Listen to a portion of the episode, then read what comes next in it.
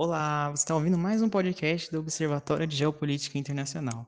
Hoje eu vou estar comentando com muita calma da guerra do Iêmen, um assunto extremamente sensível que precisa receber mais atenção.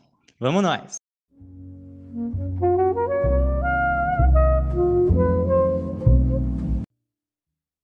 Então, olha, quando a gente começa a ver esse conflito, a guerra do Iêmen, a gente começa a tentar entender, a gente precisa dar uma olhada nos contextos que levam a essa guerra. A guerra começa em si em 2014, final de 2014, começo de 2015, e ela tem origem num fenômeno, é um movimento, na verdade uma onda de movimentos de protestos chamada Primavera Árabe. O que acontece?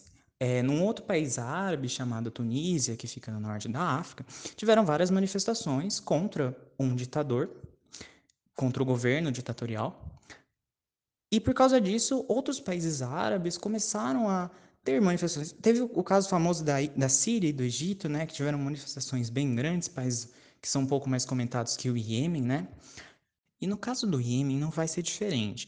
A gente vai ter uma série de manifestações no ano de 2011 e 2012 que vão, que vão contra né, o ditador chamado Ali Abdullah Saleh. Saleh para encurtar. Guarde esse nome porque ele é importante, tá? E ele, esse cara estava no poder há mais de 30 anos, na verdade, né? Ele estava desde 1990 no poder do Iêmen. E a, as manifestações fizeram com que ele renunciasse em 2012. E daí o que acontece? O, toda a população, né, maior parte da população, se uniu contra esse cara, se uniram justamente querendo mais direito, querendo mais liberdade. Quem assumiu o poder foi o, o vice dele, né, o Hadi. Ele tem um nome árabe que é um pouco mais complicado de falar do que Ali Abdullah Saleh. Então, eu vou falar só Hadi, não vou arriscar.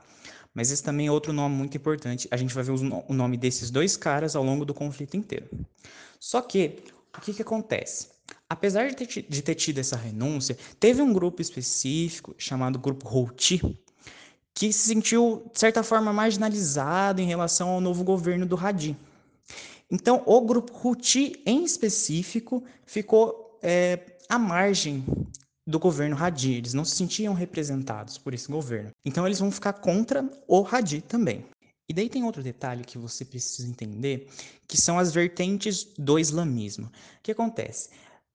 Acreditando que você seja brasileiro, que você esteja numa cultura majoritariamente católica, cristã, né? É, eu imagino que você saiba que a religião cristã tem várias vertentes, como o, a religião cristã ortodoxa, a católica, a pentecostal e por aí vai. Mais ou menos semelhante, né? não, não é o mesmo conceito, mas de maneira semelhante, tem várias vertentes no islamismo. O islamismo ou religião muçulmana é a mesma coisa, tá? Religião islã são sinônimos, ok? Muçulmano e islã são a mesma coisa. E daí o que acontece? É, você vai ter dois principais, duas principais vertentes no mundo islão, que é a vertente sunita e a vertente xiita. Ambos têm a mesma fé islã, mas eles seguem alguns princípios diferentes, principalmente no que seguir, um é mais conservador que o outro, e por aí vai, coisa que eu não vou explicar aqui porque não, não vem. É, não é necessário que você entenda exatamente quais as diferenças entre os grupos. Você precisa entender só que eles são antagônicos eles seguem a mesma fé, mas eles não, não têm ali uma harmonia.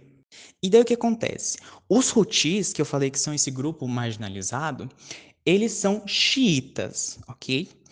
Os xiitas, eles têm o Irã, outro país, como principal potência.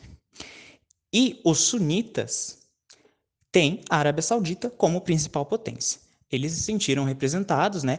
Tem xiitas e sunitas e algumas outras vertentes também, né? No Iêmen, mas os xiitas Houthis não se sentiram tão representados com o governo de Hadi. E daí é que vem o detalhe. O Saleh, que era o cara que era presidente até 2012, né, que renunciou e daí, e daí assumiu o Hadi, o vice dele, né? Ele vai se unir a esse movimento Houthi e vai fazer uma rebelião, né, junto com os Houthis. A participação deles é bem forte. Claro, o Saleh sendo uma pessoa que foi presidente por muito tempo, tendo essa influência, ele consegue bastante apoio, principalmente suporte militar. E daí a partir disso, eles vão fazer uma investida e conquistar várias áreas do Iêmen. Eles conquistam a capital, Sanaa, e várias outras regiões, tá? Próximas. Eles conquistam grande parte dos centros. E daí, em meio a isso, o Hadi, que estava em Sanaa, né, a capital, quando ela foi invadida, ele conseguiu se exilar na Arábia Saudita. Então perceba, a Arábia Saudita está dando apoio ao Hadi, está dando suporte ao Hadi, está apoiando o governo do Hadi. E daí, em meio a essa investida, o, o Hadi, né, exilado na Arábia Saudita, ele emite um comunicado falando que a nova capital, que né, a capital Sanaa, a capital antiga, tinha sido conquistada pelos Houthis, então ele emite que, oficialmente, que o governo iemenita, o governo do Hadi, teria a, a cidade de Aden, né, uma cidade portuária bem ao sul, como a nova capital, é uma capital temporária. E os Houthis eles chegam a dominar essa capital, eles fazem uma investida muito forte. E aí é que vem um detalhe interessante.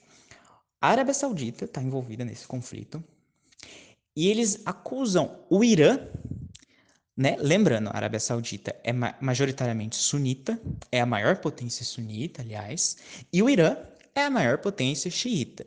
Os Houthis são xiitas, ok? Então a Arábia Saudita, assim que ela vê essa investida muito forte, essa conquista da capital, ela acusa o Irã de ter sido peça fundamental nisso, de ter oferecido suporte militar aos Houthis e que eles estavam tentando conquistar mais território, conseguir mais países de maioria xiita. E daí os Houthis, né, numa outra investida, eles conseguem conquistar a capital Aden, né, a nova capital Aden, a capital temporária. E o que, que a Arábia Saudita vai fazer? Ela vai fazer uma coalizão internacional. O que é uma coalizão? É, de maneira genérica, um acordo, tá? Pensa assim. Então, eles fazem um acordo ali é, e recebem apoio militar de países como Estados Unidos, França, Reino Unido e diversos outros países ali, vários países árabes também, sunitas, claro. E, e a partir dessa coalizão, a partir dessa união, a Arábia Saudita faz diversos e constantes bombardeamentos, não só naquele momento, tá? Os bombardeamentos foram muito grandes naquele momento, quando eles conquistaram a capital Aden, a nova capital Aden, mas o, os bombardeamentos sauditas vão ser feitos ao longo do conflito inteiro. O conflito dura até hoje, tá? Então, e, eles começam ali no finalzinho de 2015 a bombardear a partir dessa coalizão, a partir dessa união com outros países, bombardear o território do Iêmen. E com isso eles conseguem, né? Eles bombardeiam a cidade de Aden, né? Que havia sido dominada pelos Houthis. E o, o, o governo do Hadi consegue dominar aquela, é, ter, ter controle daquele lugar novamente. Abrindo um parênteses aqui para falar que outros grupos que não são nem Houthis nem apoiadores do governo de Hadi, eles começam a se envolver na guerra justamente nessa guerra civil, justamente por é, haver essa instabilidade política, né? É, haver essa, esse conflito constante. Um desses grupos é a Al-Qaeda. Eu não sei se você sabe, mas a Al-Qaeda é um grupo é, considerado terrorista, considerado extremista, é, com opiniões um tanto quanto fortes, tá? Que foi criado pelo Osama Bin Laden é, no século XX mesmo, né? E, mas apesar desse líder ter morrido, o Osama Bin Laden, é, ele não, o grupo em si, a Al-Qaeda, ela não deixou de funcionar. Apesar desse líder ter morrido, a Al-Qaeda ainda funciona e uma das principais células, uma das principais né, franquias da Al-Qaeda é justamente essa do Iêmen. Então o grupo ele vai conseguir conquistar vários territórios, né? não, não é tanto quanto os Houthis, não é tanto quanto o governo iemenita mesmo, é, mas ele consegue conquistar alguns territórios específicos aproveitando disso, né? E na verdade é, é essa instabilidade política que justamente faz essa célula da Al-Qaeda no Iêmen ser uma das mais fortes atualmente. Então perceba, você tem os Houthis, com, com a maior parte do território sob controle, sob influência também. Várias cidades, inclusive a capital e algumas cidades portuárias, que eles têm controle, apoiados pelo Irã militarmente, né? Eles passam a ser apoiados oficialmente depois da, dos bombardeamentos sauditas, ok? E você tem o governo do Hadi, apoiados pela Arábia Saudita. E você tem também o grupo jihadista, extremista, Al-Qaeda, se envolvendo no conflito. Eu gostaria de, de ressaltar aqui dois momentos específicos que eu acho que resumem é, muito bem o, o quão trágica é essa guerra. Quão trágica essa guerra civil é. É, o primeiro desses momentos é, é uma virada né, que tem dentro do, do movimento Houthi, que é, era um movimento apoiado pelo Abdullah Saleh, né, como eu já falei para vocês. Ele não era exatamente um líder, né, ele tinha uma grande influência dentro do grupo, mas ele não era exatamente um, não tinha essa figura de líder. E em 2017, mais ou menos, ele tenta, ele rompe de fato com o grupo, no dia 2 de dezembro, ele rompe, ele tenta uma aproximação com a Arábia Saudita, e isso não é perdoado pelos Houthis. É, esse cara, dois dias depois, no dia 4 de dezembro de 2017, ele é assassinado. A casa dele, na verdade, explode, tem um, incêndio muito grande, um incêndio muito forte na casa dele. Não se sabe ao certo se a casa em si foi a explosão em si, né, que foi a causa da morte dele, ou se ele tentou fugir e acabou sendo assassinado. Mas o fato é que os sutis passaram a, a não ter mais apoio do Abdullah Saleh. E o segundo momento que eu gostaria de destacar é, é o seguinte: ao longo da guerra toda, duas coisas aconteceram: bombardeamentos sauditas no Iêmen, mísseis do Iêmen, do, dos Houthis, melhor dizendo, no, é, no território saudita, na capital principalmente, tá? Esses mísseis eram atirados da, da cidade de Taiz, além de alguns outros barcos, né, de, de navios mercantes que eram é, pilhados, né? E daí teve um caso específico em que mísseis foram atirados de uma cidade é, controlada pelos Houthis para a capital, Riad. E eles digamos que fizeram um pouco mais estrago que o normal. E os, os sauditas, né, é, que apoiavam o governo de Hadi, eles bloqueiam, eles restringem a, o porto de Rodeida, que é a principal cidade portuária do Iêmen, e eles fazem isso impedindo que qualquer entrada e qualquer saída, qualquer navio chegue ali.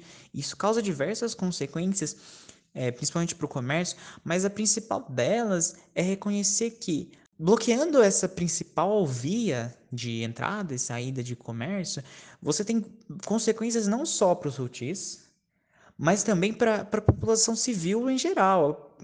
Todos dentro do Iêmen foram afetados extremamente por causa disso. Perceba, não tem como chegar a mercadoria, não tem como chegar alimento, não tem como chegar suprimento de guerra mesmo, né, medicamentos.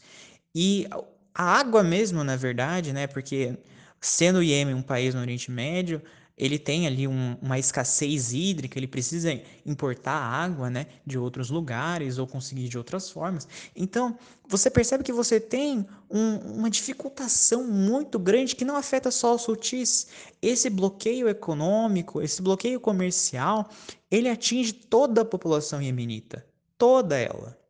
Outra coisa também, é, eu não vou dizer que quem é o vilão e quem que é o mocinho aqui, mas os bombardeamentos sauditas na cidade do Iêmen, lembrando, os Houthis também fizeram bombardeamentos na, cidade, na capital da Arábia Saudita, né, em Riad, né, que é a capital saudita. Eles também fizeram esses bombardeamentos, mas falando especificamente dos bombardeamentos que os sauditas fizeram na, no Iêmen em geral é, a gente vê que tem uma danificação muito grande, principalmente na infraestrutura do país, porque ele já era muito pobre, ele já tinha um, um péssimo desenvolvimento ali, tinha muita, a economia era bem fraca, já estava em crise, então acaba que com esse bombardeamento o sistema de saúde quebra, a educação quebra, a infraestrutura, o saneamento básico deixa de funcionar. Então, olha, numa, num, num país que sofre com escassez hídrica, com deserto, no Oriente Médio. Então, perceba o quão isso afeta, sabe? Você não tem acesso à água potável. E, e, e, também com esse, com esse problema de saneamento básico, né, você também desenvolve proliferação de doenças. Então, a cólera vai ser uma doença que vai atingir extremamente o, o Iêmen. Justamente por causa disso, porque você não tem um, um, cuidado assim, você não tem acesso à água limpa e potável, você não tem um saneamento que limpe e cuide da água, né, e distribua para a população, ou até tem, mas é, um, é bem básico, é bem fraco, é em poucas partes, poucas regiões do país têm acesso a esse tipo de privilégio. E por conta desse bloqueio comercial afetar extremamente o Iêmen como um todo, junto, né, agravando esses problemas de infraestrutura que o país já apresentava, que ele já tinha antes mesmo do começo da guerra, né, por, por ser uma economia bem fraca, por ter um desenvolvimento bem fraco. Então, por conta disso, é, perceba, é uma causa e consequência que só vai piorando a situação de toda a população iemenita. Toda a população, independente do posicionamento político. Toda a população, praticamente toda a população, tem problemas, dificuldades em é, conseguir direitos humanos básicos. E daí, por conta disso, isso chamou bastante atenção internacional, é, da ONU principalmente. Então, vai ter uma tentativa, e é justamente nesse ponto que eu acho que resume bem é, o quão trágica é essa guerra, tá? Presta atenção aqui. É, eles tentam é, fazer um acordo de paz, já tentaram vários, na verdade, mas esse em específico pareceu ter um andamento mais para frente, pareceu que seria o começo de um fim, sabe? Seria o começo do fim da guerra. É, e eles fizeram, chamaram o representante Houthi, chamaram o representante do governo de Hadi e reuniram esses representantes em uma cidade na Suécia e eles fizeram um acordo que promovia a paz, né, um, promovia um cessar-fogo nessa região do porto de Rodeida, justamente por afetar tão fortemente a população, né, com, com todas as causas e consequências, com piorar a situação, agravar a situação mais ainda. E, infelizmente, alguns dias depois, foi dois dias depois, houveram bombardeamentos. Bombardeamentos foram registrados, pessoas faleceram. Então veja, é o, o máximo que conseguiram de paz nessa guerra foram alguns dias. E, e, e, eu acho que esse ponto mostra justamente como que essa guerra ela, ela é trágica e ela é muito delicada. Porque eu vou trazer alguns dados aqui para você para mostrar o, quão que, o quanto que esse tipo de coisa afeta a população.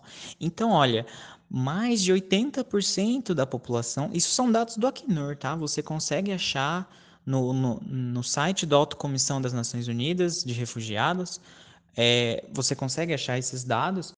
São mais de 100 mil refugiados, o que não é a maior quantidade no mundo, mas é uma quantidade muito considerável num país de 30 milhões de pessoas, 140 mil pessoas saindo e do lugar onde estão por perigo de guerra, por perigo de morte, é bastante gente e mais de 4 milhões de pessoas deslocadas internamente, tá? Esse é um conceito, é, basicamente as pessoas estão saindo do lugar onde estão indo para outro lugar. De repente pela ação da Al-Qaeda, de repente por bombardeamentos frequentes que estão tendo ali.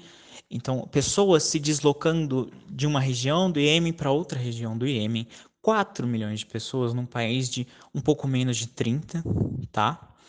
Você tem uma quantidade considerável de mortes também. É difícil chegar num número preciso, é difícil ter essa precisão, porque o país, com o baixo desenvolvimento que ele tem, a, a imprensa não é tão bem desenvolvida a ponto de ter esses números, a ponto de chegar a esse tipo de conclusão.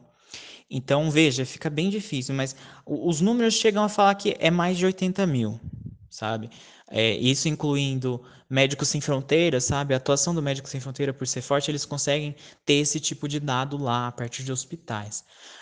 E trazendo mais dados um pouco mais específicos, mais de um terço das escolas não funcionam e mais de metade do sistema de saúde não funciona.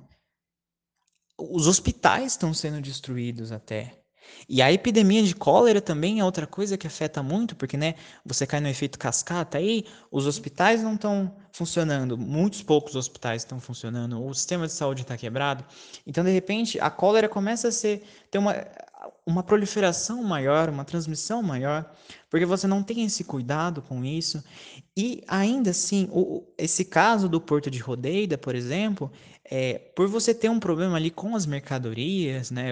Não tem comida chegando nas pessoas, não tem água potável, água limpa chegando nas pessoas. Por conta disso, você tem uma, uma quantidade absurda de mortes por fome e por falta de água, por sede. E, é basicamente isso, tá? Eu, eu, espero que você tenha conseguido ter um entendimento aqui melhor de, de como funciona a guerra no Iêmen e, e de você ver como que essa guerra é trágica a ponto de ser uma periferia da periferia. Então, o Oriente Médio em si já é uma, já é uma região um tanto quanto conturbada. Você tem várias guerras é, civis, como a Guerra da Síria, que chamou bastante atenção como a guerra no Iraque, você tem vários casos de guerra na região do Oriente Médio, mas perceba, com esse caso, talvez você não tenha nem ouvido falar disso, talvez você só tenha ouvido o nome, talvez nem saiba que o Iêmen existia até ouvir esse podcast. Então eu espero que você tenha conseguido ver que essa região, esse país, ele está na periferia da periferia, sabe? De como é uma situação um tanto quanto triste, tem muitas pessoas sendo afetadas, e de como é uma questão com raízes muito profundas, não é algo simples de resolver.